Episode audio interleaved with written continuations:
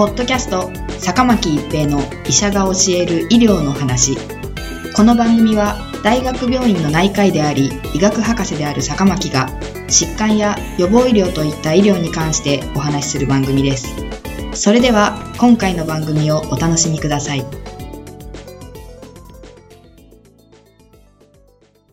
皆さんこんにちは、坂巻一平です。ポッドキャスト、坂巻一平の医者が教える医療の話。今回は安価関連血管炎です。血管炎症候群は全身に張り巡らされている血管の壁に炎症を起こし、様々な臓器障害を引き起こす疾患群です。血管炎症候群は大きくは炎症を起こす血管の太さで分類されます。大型血管、大動脈とその太い枝に炎症を起こす疾患として、高安動脈炎、巨細胞性動脈炎が、中型血管に炎症を起こす疾患として、結節性多発動脈炎、川崎病が、小型血管に炎症を起こす疾患として、高高中級細胞質抗体、安価関連血管炎、免疫複合体性小型血管炎があります。免疫複合体性小型血管炎には、高子宮体基底膜抗体病、すなわち高 GBM 病、クリオグロブリン結晶性血管炎、IgA 血管炎、すなわちヘノッホシェーンライン市販病、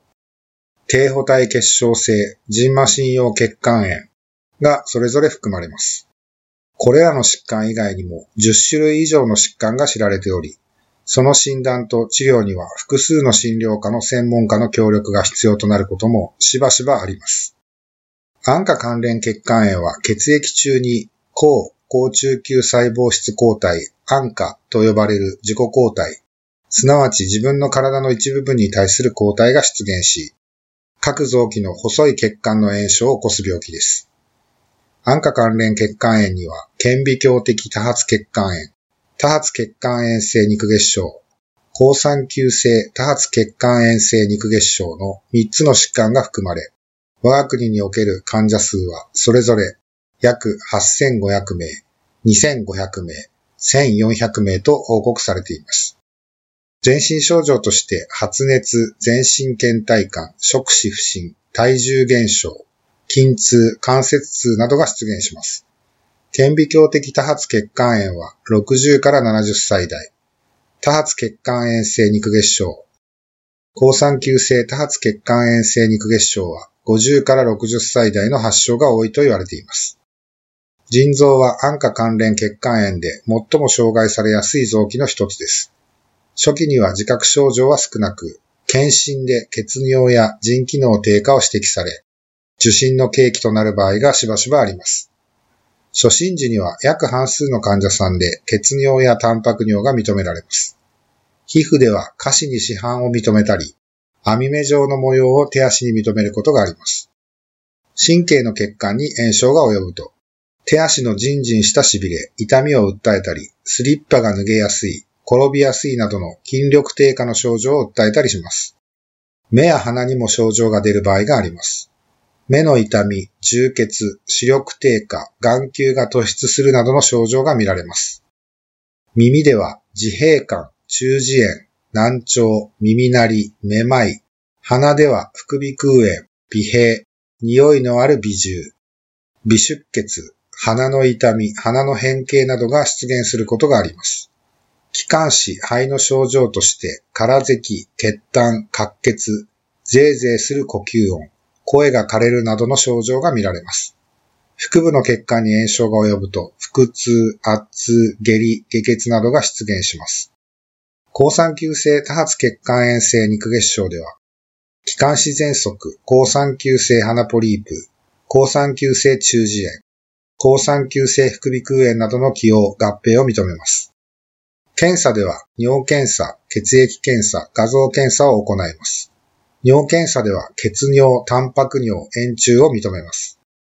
血液検査では、貧血、血小板増多、赤鎮更新、CRP、血清クレアチニン上昇、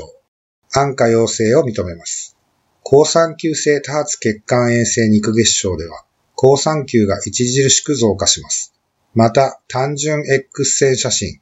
高分解の CT 検査、MRI 検査、超音波検査などによって各臓器の病変の有無を調べます。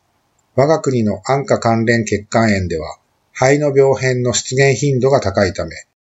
極力胸部単純 X 線写真、胸部高分解の CT を撮影して肺の状態を細かく評価します。さらに血管炎の症状が出ている臓器の状態を調べる検査、上部下部消化管内視鏡、呼吸機能検査、気管視鏡検査、神経伝達速度、髄液検査などを行う場合があります。血管炎の診断には体の組織の一部をとって病理所見を調べる検査が非常に重要です。腎臓の血管炎が疑われる場合には腎生検を行い、腎子球体や尿細管の状態を調べます。皮膚に市販などの症状がある場合には皮膚生検を行い、皮膚及び皮下組織の血管の状態を調べます。下肢の痺れや運動障害がある場合には、神経生検、筋生検を行い、神経や筋肉の血管の状態を調べます。症状と検査結果を組み合わせて、3つの安価関連血管炎のどの疾患かを診断します。血管炎と類似した症状を呈する疾患が多数あるので、同時にそれらの疾患でないことも確認します。治療は血管炎で障害されている臓器の種類と程度、患者さんの全身状態などを評価した上で決定します。初期治療、すなわち寛解導入療法には、副腎皮質ステロイドと免疫抑制薬、主としてシクロホスパミド、商品名エンドキサンを使用します。あるいは B 細胞に対する抗体であるリタキシマブを使用します。血管炎の症状、検査の改善を見ながら、ステロイドを計画的に減量し、エンドキサンから維持療法用の免疫抑制剤、商品名アザニンまたはイムランに切り替えて治療を継続します。リタキシマブを使用した場合には、リタキシマブを6ヶ月ごとに繰り返し、途中から維持療法用の免疫抑制剤、商品名アザニンまたはイムランに切り替えます。ステロイドはできるだけ少量まで減量し、可能であれば中止します。個々の患者さんの病気の強さ、合併症、起用症などによって治療内容を調節します。2018年5月から抗酸球性多発血管炎性肉月症に対して抗インターロイキン5抗体であるメポリズマブ、商品名ヌーカラが保険診療で使用可能になりました。1回 300mg を4週間ごとに非加投与します。抗酸球性多発血管炎性肉月症の寛解期間の延長や、ステロイド減量効果が示されている薬剤です。メポリズマブは、重症難治性抗酸球性喘息に対して用いられてきた薬剤ですが、抗酸球性多発血管炎性肉月症では、喘息とは使用方法が異なります。ポッドキャスト、坂巻一平の医者が教える医療の話。今回は安価関連血管炎でした。ありがとうございました。